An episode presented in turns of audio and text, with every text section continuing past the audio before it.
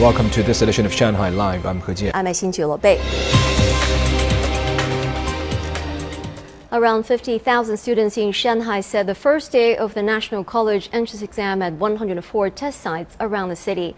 Parents and teachers were there cheering on the students. Zhang Hong has the story. At Datong High School, many students arrived with their parents over one hour before the exam started. Some were accompanied by several relatives. Four of us came. My son is taking the test. This is his grandma, aunt, and sister. I wish every student a good score. One mother of a student taking the exam was dressed in red and standing outside the site. She believes red clothing brings good luck. Although Shanghai has no locally transmitted COVID 19 cases, test takers were still required to show their ID card, admission card for Gaokao, and the form with their daily temperature taken in the past 14 days. Teachers also lined up along the gate, hugging or shaking hands with their students. The Gaokao is an important event in a student's life, but I want students to see it as nothing more than a life experience. At 9 a.m., the Chinese test started. This year's essay prompt for test takers in Shanghai is the relationship between time and the value of things. It requires critical thinking. I wrote that time isn't the only factor in determining the value of things. Otherwise, we wouldn't know the value of contemporary things. The prompt gives test takers enough space to tap into their capabilities. They also need to think critically and write down their thoughts by using knowledge they learned in class and from daily life. The college entrance exam in Shanghai will last until Wednesday. Zhang Hong, Shanghai Live. The 27th Shanghai TV Festival began yesterday. With the CPC centenary as this year's major theme, the five day festival also aims to show the real China to the world. Reporter Zhang Hong brings us some of the festival's highlights.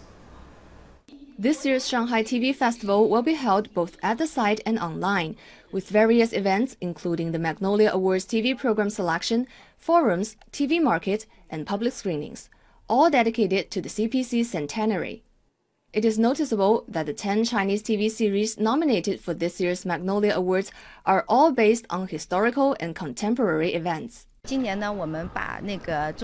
We aim to increase the professional expertise and diversity of the Magnolia Awards as it reflects the latest trends in the TV industry. So this year we have seven jury members for the Chinese TV drama unit, and two more members were added to cover the technical and academic aspects. As people wait for the final awards ceremony on June 10th, public screenings are being offered to residents. During the festival, 14 TV series from home and abroad will be screened at six venues in the city for free. And for the first time, public screenings will be available in Fengxian and Jiading. The TV shows include the Chinese anti-poaching TV series Hunter, the British detective TV series Honor, and the Netflix original documentary My Octopus Teacher. People can make a reservation on Wen Huayun official WeChat account. Officials also announced the launch of a global broadcasting project that includes 50 Chinese TV series. The project aims to showcase multiple facets of China to the world. Producer of the television drama Minning Town, one of the shows that will be screened overseas, said he wanted more people to see China's effort to alleviate poverty. I hope more people can watch Minning Town and get to know China's huge changes over the years. Many other Chinese TV series were very popular when broadcast overseas, such as Ode to Joy and Romance of Our Parents. I want my TV shows to be part of the historical record and also be a source of encouragement to people around the world. The global broadcasting project will last until October. People from over 100 countries and regions, including Germany, Brazil, and Malaysia, will be able to watch them on television and online. Zhang Hong, Shanghai Live. Ambassadors from 31 countries visited public infrastructure and industrial zones in Shanghai over the weekend, with many hailing the city's rapid growth in the past few decades. I'm reporter Sun Ti, and here's a look at the details. The trip began in Pudong, the poster child of China's development, where the area known for its muddy swamps was transformed into the country's financial center. In Zhangjiang Science City, the ambassadors were impressed with robots and prosthetic implants you know, whatever we see in China is impressive. And what we saw from slums. Yeah, I mean how Pudong was before and how it was how it was transformed. It is really impressive, and uh, we cannot see this elsewhere in the world. I've never been to Shanghai. It's my first time. Really, I'm so impressed with its development over the years, especially the International Financial Center. Shanghai is a city that is so beautiful.